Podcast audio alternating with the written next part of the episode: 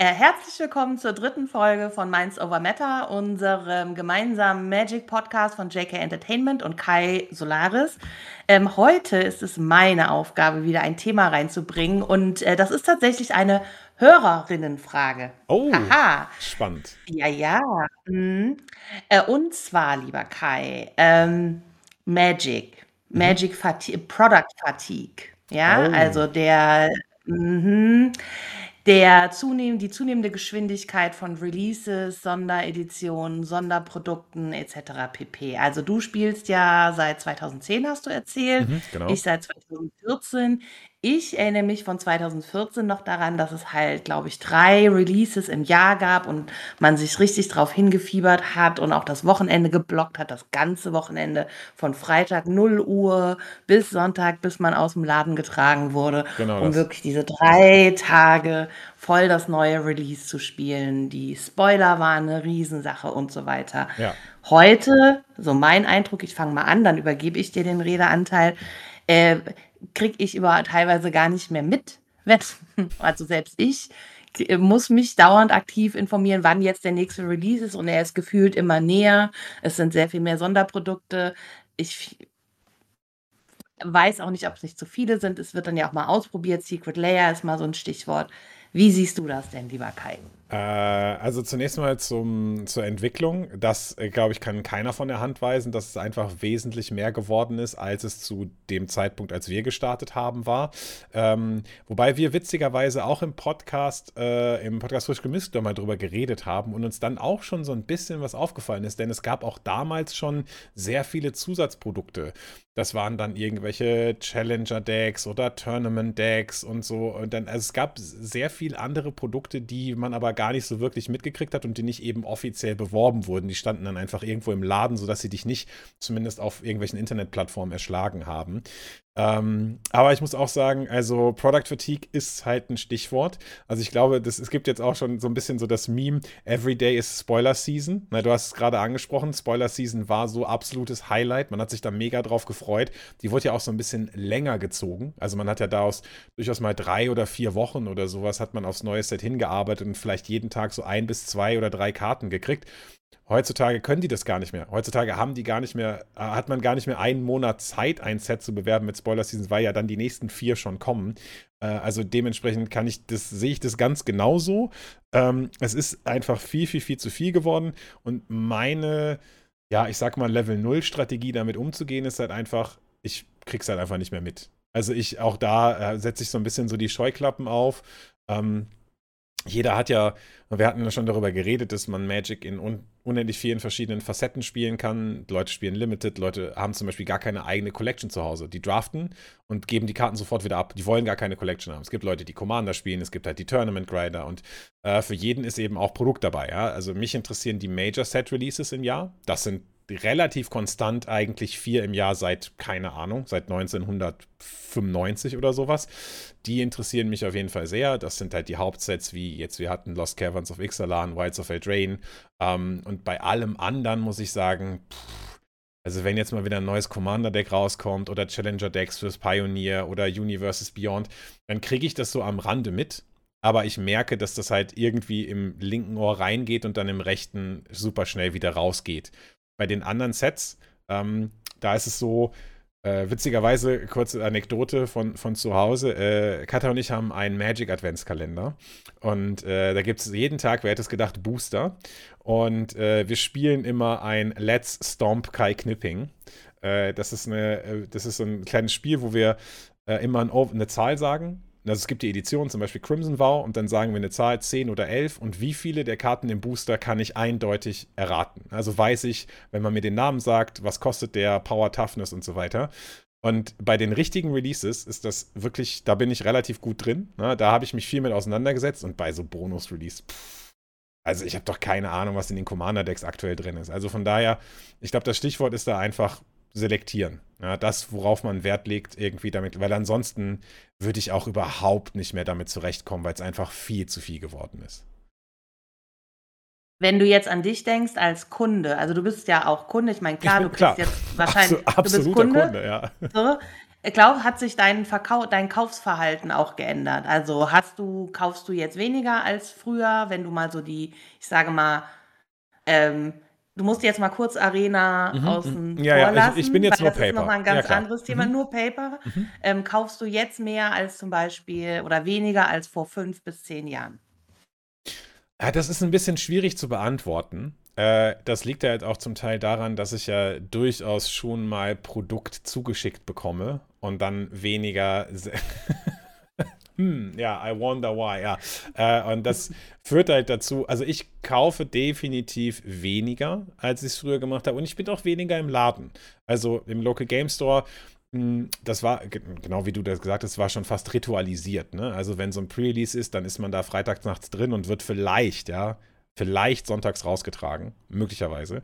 Ähm, äh, und ich war halt auch jede Woche da draften und jede Woche Standard spielen und so weiter. Das ist weniger geworden und auch das Konsumieren ist weniger geworden, wobei man bei mir sagen muss, ich bin halt auch, oder das Kaufen, ähm, ich esse jetzt keine Magic-Karten, keine Sorge. Ähm, ich habe äh, schon immer relativ gezielt gekauft, muss ich sagen. Also es gab dann immer vielleicht mal so ein Display, wenn ich irgendwie Bock drauf hatte, ähm, aber meistens habe ich dann einfach meine habe ich dann über, ich sag mal, was weiß ich, Card Market oder was auch immer, Einzelkarten gekauft, um dann äh, einfach meine Decks für Constructed zu haben. Also ich habe nie wirklich viel gekauft, meistens immer selektiv und das ist jetzt eben, wenn ich dann mal Produkt von euch zum Beispiel oder Produkt von Wizards oder so zugeschickt kriege, dann deckt das in der Regel meinen Kaufverhalten. Also ich kaufe sehr wenig Displays.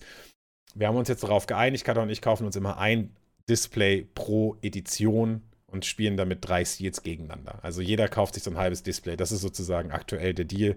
Äh, das ist, würde ich sagen, eher weniger geworden. Ja. Okay, was hast du denn früher, wenn du wenn du gesagt also jetzt gehst du ja nicht mehr draften, jetzt machst du das ja auf Arena. Mhm. Ähm, als du noch Paper gedraftet hast, was hast du mit den Karten gemacht? Ja, ähm, gut, dass ich hier so ein Greenscreen habe. Also, ich habe die. Die werden halt dann einfach aus den Sleeves rausgeholt und werden in ein großes schwarzes Loch, aka braunen oder grauen Pappkarton gepackt. Und dann, wenn ich irgendwann 2045 die Muße habe, werde ich die sortieren. Also, äh, ich habe die Karten da rausgenommen und die sind jetzt irgendwo in meiner Wohnung. Also ich die Rares sortiere ich raus. Ne? Also Commons und Uncommons, oder wo ich denke, okay, das könnte vielleicht nochmal Constructed Playability besitzen, die sortiere ich dann raus, aber der Rest ist halt irgendwo ja, gelagert im Abstellraum. Okay, du bist also auch kein aktiver Card Market Verkäufer oder Hm. bist ein Sammler oder Investor in Einzelkarten? Nee, ich war, ich war tatsächlich äh, mal, äh, hab relativ, also so habe ich mir das auch so ein bisschen finanziert. Ja, man muss ja irgendwie, äh, also ich zumindest in meinen, äh, in meinen ersten Jahren Magic habe so ein bisschen so eine Rechtfertigung gesucht, warum ich denn in Pappkarten Geld investiere. Und da habe ich halt in der Regel dann, äh, da habe ich geschickt gewirtschaftet im Sinne von, naja, das, was ich bei so Turnieren ausgebe, das zähle ich nicht als Budget. Und was ich dann als Preise bekomme und dann Karten, das kann ich ja auf Card Market verkaufen. Und das, was ich dann sozusagen an Geld habe als Budget auf dem Konto, kann ich dann in andere Karten investieren. Also da, das habe ich schon gemacht eine Zeit lang, aber dann bin ich, dadurch, dass das halt wirklich eine gewisse Produktflut besitzt, daran kann man es tatsächlich gut merken, das ist ein guter Indikator, äh, bin ich, glaube ich, seit 2018 oder so einfach im Urlaub. Also es gibt mich noch auf Card Market, aber ich bin seit geraumer Zeit im Urlaub. Das hat aber sowohl damit zu tun, dass es mir einfach zu lästig war, jetzt Karten, die einen Euro kosten oder sowas da reinzustellen. Aber auch jetzt könnte ich mir nicht mehr vorstellen, anzufangen, weil das ja jetzt der absolute Horror ist. Also wenn ich jetzt, jetzt nehme ich so eine Karte und dann ist die vielleicht äh, Confetti Special Treat Art Borderless Foil äh, dritte Edition gegradet, dann muss ich nach Version 26 von Tishanas Tidebinder oder sowas gucken, um die dann reinzustellen. Hätte ich wirklich gar keine Lust mehr drauf. Also das ist mir viel zu viel. Aber daran kann man es auch sehr gut erkennen, weil es einfach so viele Varianten alleine schon von einer Karte immer gibt. Ja, das muss ich auch sagen. Also, da bin ich au das ist auch der Punkt, wo ich wirklich raus bin. Also, ich mein Card Market, mein privates, ist auch im Urlaub, weil ich auch, ähm, gemerkt habe, wenn du dich da dann ja auch Also am Anfang war das okay, du hast Karten eingestellt und die waren relativ solide ja auch im Preis dann mal. Ne? So, also ich konnte was für 6, 7 Euro einstellen, habe mich dann auch relativ bald davon verabschiedet, Karten einzustellen. Ich war noch bei 10 Cent. Also ich habe, als ich angefangen habe, gesagt, naja, okay, Karten über nee. 10 Cent. Oh, nee. Ja, genau. Alle in meinem Umkreis so, um Gottes Willen, nee, ich fange erst bei einem Euro an, das muss sich ja lohnen mit dem. Und ich so, hör, verstehe ich gar nicht. Ja, ich verstehe es, ich gebe es zu, ihr hattet recht. Ähm, nee, also das, das sehe ich genauso. Ähm, und jetzt ist aber die, also dann ist es mir irgendwann passiert, dass ich halt sehr lange nicht gecheckt habe und die Preise nicht angepasst habe. Und dann auf einmal, äh, manchmal passiert es ja auch, dass auf einmal Karten steigen, die zum Einstelltermin, keine Ahnung, drei, vier Euro waren, auf einmal sind sie bei 18, ja. Ja. Wenn man da jetzt nicht ständig äh, guckt und weiß, was man auch in seinem eigenen Konto drinne stehen hat, dann überkommt, also dann passiert es dir halt, wie es mir dann halt passiert ist, dass ich dann halt Karten weit unter Wert verkauft habe, Ja. ja. Äh, weil du ja dann, also ich bin dann auch nicht die Person, die dann sagt, ah nee, studieren, Karte ist nicht mehr da oder so, ne? Also nee, das macht man nicht. das meine ich.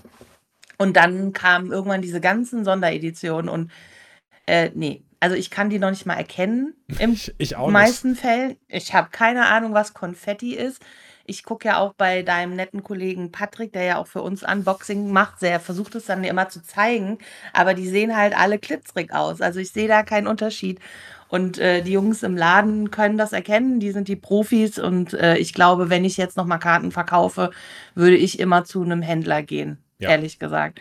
Weil mir das viel zu anstrengend wäre. Ich würde alles einpacken, in einer großen, mehreren Waschkisten wahrscheinlich schon und mich dann vor meine Kollegen stellen und sagen, so, Ja. sag mal. Ja. Ja, das kann ich sehr gut nachvollziehen. Also das würde so, mir tut es dann so ein bisschen in der Seele weh, weil man dann natürlich auch so ein bisschen Wert verliert, aber dann wiederum muss man auch sagen, naja gut, ich meine, auf der anderen Seite würdest du halt hunderte Stunden Arbeit reinstecken, um die Karten zu inventarisieren. Äh, also von daher ist das vielleicht auch ein fairer Trade-off an der Stelle, das einfach zu machen. Hm, hast du gerade noch gesagt, dass, dass man sich dann so, dass man Karten immer unter Wert verkauft hat. Das war dann irgendwann so weit, dass ich, ne, dann, ich wusste dann schon, ich bin irgendwie unterwegs und ich sehe, jemand hat eine Karte bei mir gekauft und bei mir klar, shit, ich habe sie definitiv zu günstig drin gehabt. Also ich wusste, jedes Mal war das so, oh, das war so ein Feel-Bad-Moment, weil du genau wusstest, wenn jemand eine Karte von dir gekauft hat, dann hattest du sie viel zu günstig drin stehen. Und dann dachte ich mir so, ach komm, nee, jetzt hör einfach auf. Also es ist, ja. Und genau, also Ja. Vollvarianten, pff, also das, das ist auch noch ein Stichwort. Also da, es gibt ja äh, so viel Vollvarianten. Ich frage dann auch immer schon, könnt kannst du mir sagen, was das ist? Also ist die jetzt viel wert oder nicht? Da gab es zum Beispiel bei Hearts of the Machine, gab es bei diesem Bonus-Sheet in den Collector-Boostern auch so ein Search-Foil oder Halo, Search, Triple, dies, das. Ich habe schon gar ich, Irgendwann musste ja auch mal aufhören mit den Bezeichnungen. Und der Kenrith Normalfoil kostet irgendwie einen Cent oder einen Euro oder so. Und in dieser Ultra Special Double Search Confetti Space Foil Art kostet der irgendwie 100 Euro. Und du denkst dir, ja, das ist schon ein krasser Unterschied. Ich würde jetzt gerne wissen, welches Foiling ich habe, aber ich kann es leider nicht, ich kann es nicht erkennen. Ja. ah, Und ich frage mich, also bei so, also ich kann, was ich total verstehen kann bei den Sammler-Invest-Sachen, ja, ist, also klar, Power 9 und so oder auch ähm, Vintage, Legacy, legale Karten. Du hast dazu ja Videos gemacht, um den Leuten mal zu zeigen, wie teuer so ein Deck sein kann. genau. Einfach mal ein Ähm, Auto. Link ist in den Show Notes. Ähm, bei jetzt den Karten, also finde ich es halt auch schwierig, ist das wirklich Sammlerwert, weil es eine andere Foil-Legierung hat als. Also ich konnte, als ich angefangen habe, und ich bin weiterhin kein Fan von Foils, weil Mhm. ich finde, in den meisten Läden und Turnierlocations ist mit Foils spielen schlecht, weil das Licht meistens so Mhm. drauf fällt, dass du die Karte nicht sehen kannst. Also musst du entweder bestimmte Sleeves benutzen oder deine, oder deine Karten werden ständig angefasst, weil gelesen werden muss, Ja. weil die Lichter nicht gut sind. So. Ähm, plus den Invest-Faktor, ich habe angefangen und habe meinen Spielgruppen gesagt, also ich, wenn, die, wenn, wenn ihr mir Karten empfehlt, ich bezahle nicht mehr als einen Euro für eine Pappkarte. Gut, das. Kann ich heute revidieren, aber äh, das war halt so. Und dann waren halt Foils von vornherein raus, einfach mal, ja. Und jetzt äh, so, ich, ich habe das ja in der Beobachtung mitgekriegt, wie traurig die auch teilweise waren, weil Karten, in die sie investiert haben, die sie halt, also ein Tamogolf zum Beispiel, ne? Mhm. Das war mal eine sauteure Karte und die hatten die dann halt alle viermal und waren super stolz auf ihr Playset. Und irgendwann, ja, halt jetzt nicht mehr. Jetzt gibt es ja als Promo im Laden, wenn du bei einem FNM dabei bist oder so, ja. Ja. Ähm, das sind halt auch Sachen, glaube ich, wo, wo es mich auch interessieren würde, ob das zu zum Beispiel zum einen Leute extrem in Arena getrieben ha hat, weil also ich habe zum Beispiel Arena am Anfang nicht gespielt, obwohl ich in der Beta-Runde war, weil ich gesagt habe, ich kaufe mir doch jetzt nicht auch noch digital die Karten, die ich dann noch nicht mal tauschen kann oder so, ja, und anfassen und gucken kann und so. Ähm, aber ich glaube, und das ist jetzt so wieder die Frage für dich, ist das auch so ein Teil, dass äh, dass man müde wird, in sich mit diesem Produkt zu beschäftigen, weil es einfach A, so viele Varianten gibt, weil es eine digitale Variante gibt, weil dieser Sammlerteil nicht mehr so spannend ist, weil es einfach so unvorhersehbar ist. Also man ja auch nicht weiß, also du hast das, glaube ich, mit den Bands, weiß ich in deinen Streams, als ich drin war, als ihr vermutet habt, was gebannt werden würde, dass man da schon sagen kann, okay, verkauft so schnell ihr noch könnt eure Playsets von, ich glaube, es war Fury, was Fury, du da ja. erzählt hast. Ja. ja. ja.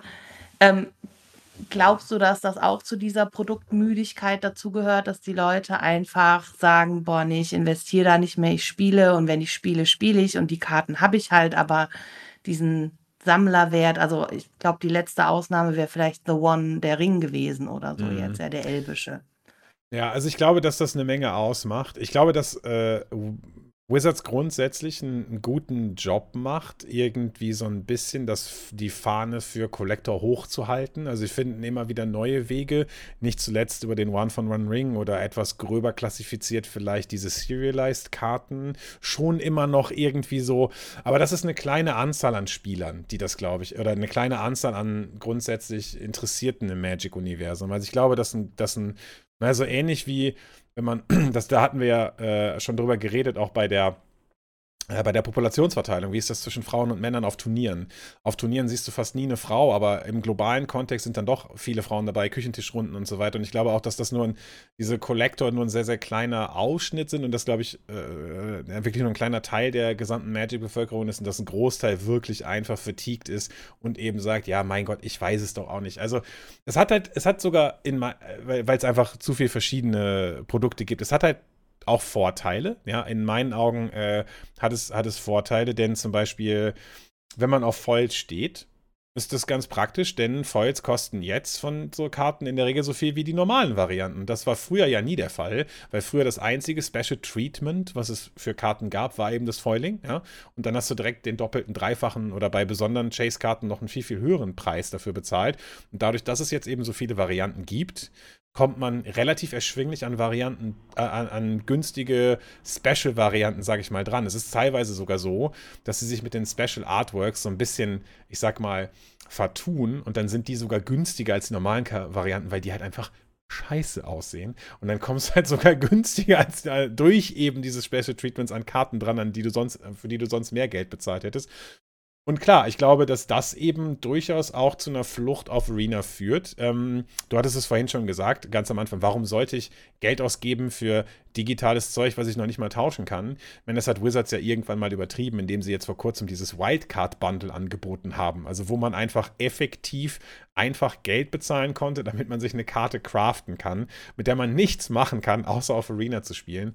Aber es wird einem auf Arena mit einem digitalen Client, mit einem einigermaßen funktionierenden Interface natürlich viel, viel leichter gemacht, was die Inventarisierung angeht. Ne? Also ich, ich sehe sofort, welche Karten ich habe, ich sehe sofort, in welcher Variante ich sie habe.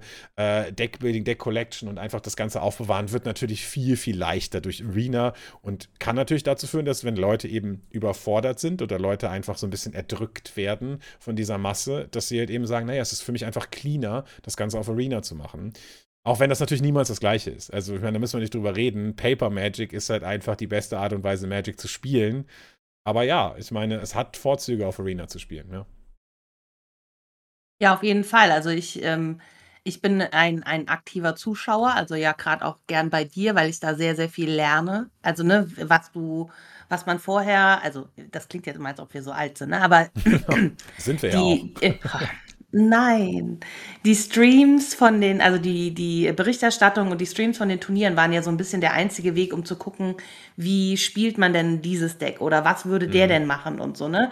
Und ich glaube, das ist schon das f ist für mich auf jeden Fall 'n super Benefit, äh, von Arena, dass ich gucken kann und ja, du weißt das, weil ich dir dann oft dann auch sage: „Sag mal, was war denn die Karte?“ Und ich kann das konnte das dann so schnell nicht erkennen oder so und halt auch mal Sachen entdecke, die ich die ich nicht mitkriege, wo ich nicht mal wusste, dass es diesen diese Karte gibt oder so. Ja, das finde ich schon schon sehr, sehr gut. Ähm, glaubst du denn, dass, ähm also, ich packe das in die Shownotes, weil ich habe vorher noch mal geguckt. Es gab 'ne Pressekonferenz, äh, für das, äh, Jahr 22 und so den Anfang von 23, wo Hasbro quasi die Revenue erklärt hat. Mhm. Was würdest du denn sagen? Also, äh, bildet sich diese, äh, Pro Produktmüdigkeit in den Umsatzzahlen wieder, also, dass die rückläufig sind oder würdest glaubst du, dass, ähm, Hasbro durch die Menge dann einfach wettmacht, dass der dass die Leidenschaft zurückgeht? Ich bin, äh, ich bin mir nicht mehr sicher. Ich meine, den Artikel auch gelesen zu haben. Die veröffentlichen diese Artikel ja quarterly. Das sind ja quarterly Reports, also alle drei Monate. Ich weiß jetzt nicht, auf welchen du dich beziehst,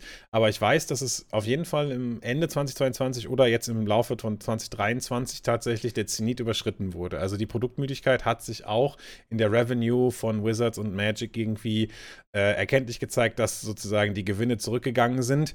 Weiß jetzt nicht, ob das durch Herr der Ringe zum Beispiel wieder komplett torpediert wurde, weil das einfach so ein super gut verkauftes Set war und so, ob das wieder höher gegangen ist. Aber ja, selbst Wizards sollte gemerkt haben, dass äh, das Limit an verschiedenen Produkten, Universes Beyond, Releases, die halt auch immer enger aneinander geklatscht sind, äh, irgendwie äh, da ist, meine ich gelesen zu haben. Ich bin mir nicht mehr hundertprozentig sicher.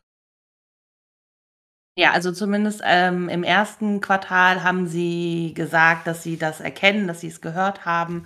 Also, das war ja auch wichtig. Da waren ja auch viele bekannte YouTuber, die gesagt haben: „Hier, das muss jetzt mal aufhören und das geht nicht.“ Und 23 ist ja 'n super gutes Beispiel. Also, ich weiß das aus, ähm, jetzt so, ne, kann ich bisschen aus'm Nähkästchen plaudern.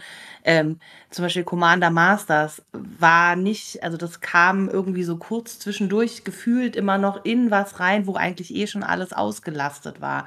Und wenn du jetzt zum Beispiel wie wir auch Werbung machen willst, du weißt irgendwann ja auch nicht mehr, für was machst du denn jetzt Werbung und wie viel Vorlauf gibst du den Editionen und, äh, die die die die Menge an an an verschiedenen Editionen, die wir bewerben müssen oder Produkt, das wir bewerben müssen, das ist halt richtig unübersichtlich Ja. irgendwann. Jetzt ist bei uns natürlich der Fall, wir haben nicht nur Magic, sondern alle anderen auch. Aber wenn du dir das halt die machen das ja auch, ja? Also, die die anderen so, machen ja, das ja. ja auch. Mhm. Und du du du weißt irgendwann nicht mehr also, du kriegst ja gar keinen Hype mehr hin. Also, wir können Ne. keinen Vorverkaufshype mehr erzeugen, weil der Vorverkauf teilweise schon entweder startet er schon ungefähr 'n 1/2 Jahr vorher gefühlt Mhm. oder der kommt so kurz, dass wir überhaupt gar keine Zeit haben, 'ne Geschichte zu erzählen, was du ja im Marketing immer machen möchtest. Das ist äh, das ist super schwierig und anstrengend und wir sind ja jetzt noch nicht mal bei Secret Layern involviert oder so, Ne. ne? Also, man sieht das ja auch von Wizard. Also, ich weiß auch nicht, ob ich's gut finde, ob sie diese als sie diese Secret Layer Politik geändert haben, Mhm. ja? So stressig die ersten waren, wo du dachtest: „Oh mein Gott, hoffentlich kriege ich eins.“ So uninteressant sind sie halt jetzt, außer man steht auf den Künstler, das Artwork oder was auch immer. Aber wertemäßig Ne. Ist es halt das ja nicht mehr. Ja, genau, das stimmt. Ne, und auch genau das, was du gesagt hast, auch grade aus eurer Sicht ist das halt super schwierig. Ich ich ähm, wenn ich streame, habe ich ja auch immer Bock auf neue Sachen, weil ich einfach, ne also, ich meine, so das tägliche Brot ist dann Arena zu streamen. Gut, jetzt ist vor Kurzem Khans of Tarkir gekommen und man hat halt immer so neue Impulse, die auch gesetzt werden können. Aber ich finde es auch immer spannend, wenn man schon mal so 'n bisschen irgendwas Neues zeigen kann. Einmal pro Woche gibt es diesen Weekly MTG-Stream. Äh, da streamt halt Wizards dann über neue Produkte und was irgendwie ansteht. Mal spielen die auch nur Commander oder so was. Aber in den letzten Wochen ist es auch so überladen und auch irgendwie in so 'ner in so 'ner Reihenfolge, wo du einfach also, das macht irgendwie so vor 2 Wochen haben sie Murders of Cardiff Manor schon mal gezeigt. Und dann eine Woche später haben sie dann, äh, Ravnica Remastered gezeigt, was aber quasi in 3 Wochen schon released wird, während Murders of Cardiff Malor irgendwie erst in 8 Wochen ist. Aber das haben sie schon vorher gezeigt und ja, da da genau wie du gesagt hast, du kannst keinen Hype mehr erzeugen. Also, wenn man wenn man irgendwie Ravnica ist das beliebteste Set oder die beliebteste Plane, die die Magic hat. Wenn man der so ein bisschen Luft zum oder einfach, keine Ahnung, so ein bisschen Raum gibt zum Gedeihen, dann könnte man aus Ravnica Remastered einfach schon so ein, ein richtiges Flagship-Set machen. Und jetzt geht das so in den Preview-Seasons der anderen Editionen komplett unter. Und äh, ja, es ist jetzt auch schon komplett voll gespoilt und so. Alle, alle Karten sind schon da, Old Border Shocklands und keine Ahnung. Man, das, man sieht da fast gar nichts von, weil das immer irgendwie auch so von anderen Sachen einfach über über, nein, nicht übertrumpft, aber sozusagen überdeckt wird, obwohl das einfach ein mega cooles Set sein könnte. Ähm, da, da, geht halt einfach sehr viel, ja, sehr viel verloren einfach, ja. Ja. Ja, ich finde auch die, also was du vorhin auch gesagt hast mit der Spoiler-Season, dass die einfach nicht mehr, dass die ja auch nicht mehr ähm, verlängert werden kann. Ne? Also sie, wenn, wenn du guckst, wann jetzt Ixalan veröffentlicht wurde so, ne? Und dann, dann müssen sie genau danach schon mit Ravnica angefangen haben, wenn nicht schon davor, weil Genau sonst das. passt das bis zum 5. Januar nicht.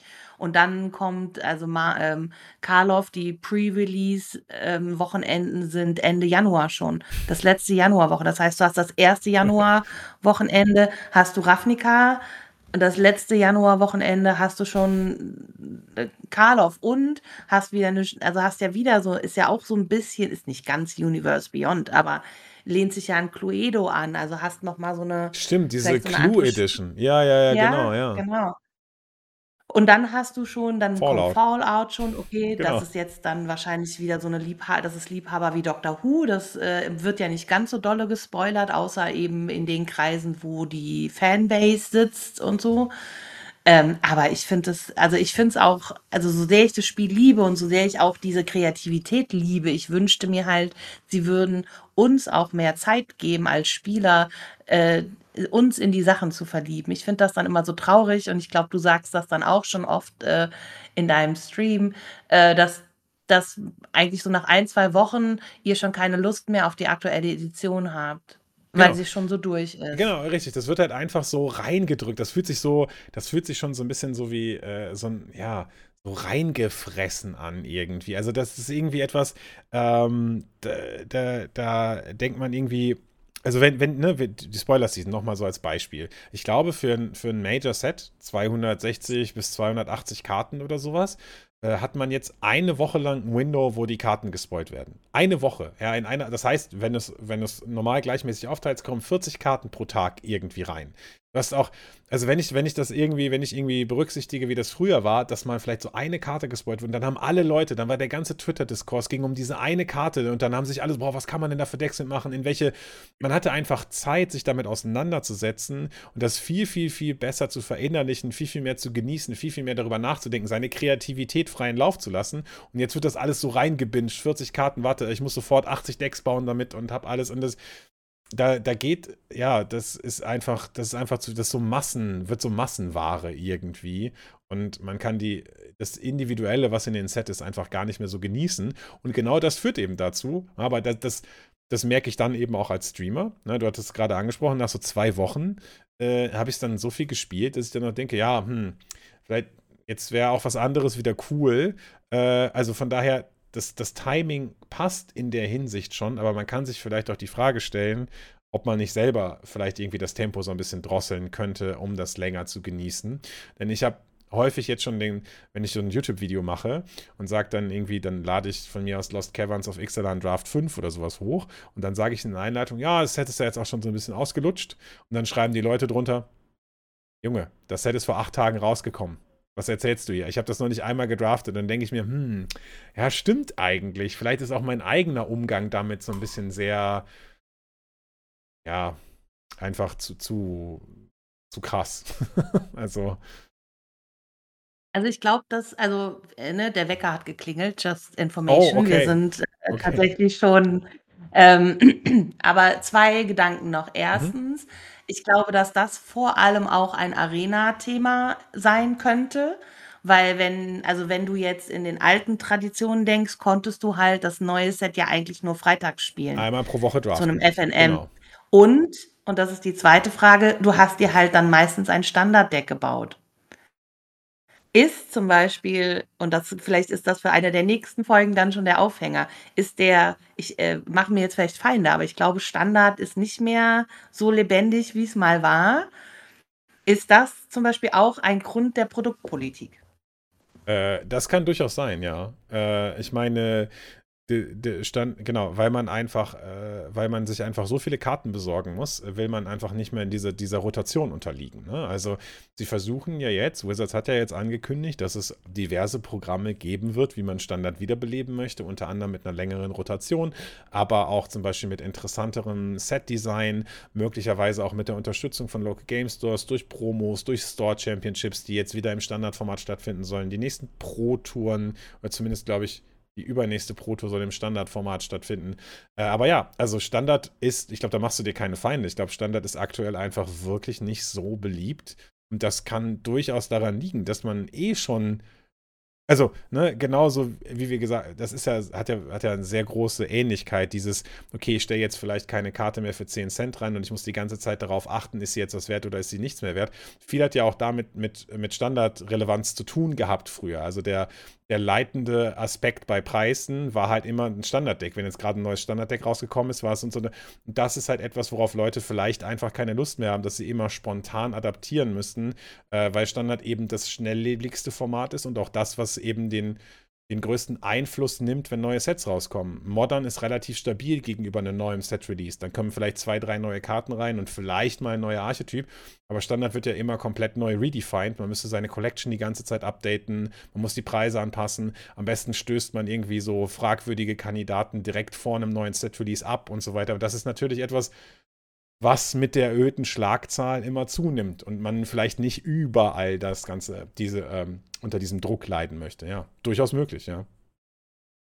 Ja, da war eine interessante, äh, Unterhaltung, die ich in deinem Chat geführt habe, als die Bandliste rauskam über Smugglers Copter. Mhm. Und ich war sehr, sehr, sehr beruhigt, dass ich nicht die Einzige war, weil für mich hat Standard aufgehört, interessant zu sein, als die mir den gebannt haben weil das so das, ich habe in den investiert, weil ich unbedingt dieses Deck spielen wollte und eine Woche später war es tot. Ja, und habe halt gesagt, ich kann mir das auch nicht leisten. Ja. Ich will mir das auch anders. Ich will es mir nicht leisten, alle drei bis vier Wochen oder so mir neue Karten zu kaufen, die ja dann auch teuer sind. Und du musst ja in die Glaskugel gucken können und schon am Anfang. Und das haben ja viele von meinen Freunden auch gemacht. Die haben gesagt, ah nee, die Karte, die wird Bombe. Die wird Bombe. Die kaufe ich mir jetzt zwölfmal. Ich habe davon auch Karten, die lassen wir es äh, nicht so Bombe wurden. Ja äh, wo ich drauf gehört habe und Sachen gekauft habe. Schöne Grüße an dieser Stelle. Ähm, derjenige hört mit. Die Karte hat nie was gemacht. Ne? Also gar nichts. Nichts, nichts nichts. War jetzt auch nicht super teuer, aber trotzdem, das sind ja so Geschichten, die an sich ja auch schön waren, ne? so, so nervig das war. Aber ähm, du warst ja bei Standard immer äh, forciert darauf, ja. eben wie du sagst, du musstest ein bisschen hellseherisch sein, du musstest dich wahnsinnig viel mit dem, mit dem, mit der Edition auch beschäftigen. Also du musstest wissen, was kommt und konntest es nicht, wie es heute, glaube ich, einige machen, vor dem Pre-Release dein Sechs-Stunden-Video zu gucken, um zu gucken, was kommt denn überhaupt und was ist denn so seine Einschätzung dazu, ja. Ähm, also da bin ich sehr, sehr gespannt, was Wizard sich in puncto Standard ausdenkt, um das nach vorne zu bringen und da dann auch zu supporten, dass die Leute den Invest in die Einzelkarten wieder machen. Ja. Weil ich glaube, das kommt dann ja. Ja, ja, genau, das muss dann kommen. Ja, und ich bin, äh, genau dazu bin ich auch noch gespannt, ob sie es wirklich schaffen, den Absprung zu finden und weniger Produkte rauszubringen. Also ich kann mir nicht vorstellen, dass die Art und Weise, in der sie Produkte und Karten modifizieren, in irgendeiner Weise weniger wird. Es wird jetzt immer Special Treatments geben für die einzelnen Editionen. Es wird immer wieder Serialized Karten geben, besondere Varianten von den Karten. Das wird, glaube ich, immer passieren. Darauf muss man sich, glaube ich, einfach einstellen. Aber ob die schiere Anzahl an Produkten runtergeht, puh, also ich meine, das ist ja das ist wahrscheinlich, wahrscheinlich ist das auch etwas, was man wahrscheinlich erst so in zwei, drei Jahren merkt, weil soweit halt alles vorgeplant ist. Aber vielleicht dann 2025 ein Set weniger, ein Universes Beyond weniger. Vielleicht. Ich lege es uns mal auf Wiedervorlage. Okay. Okay, Kai, dann danke ich dir für heute. Ja, vielen Dank, war super nice. Bis in zwei Wochen. Macht's gut. Tschüss. Tschüss.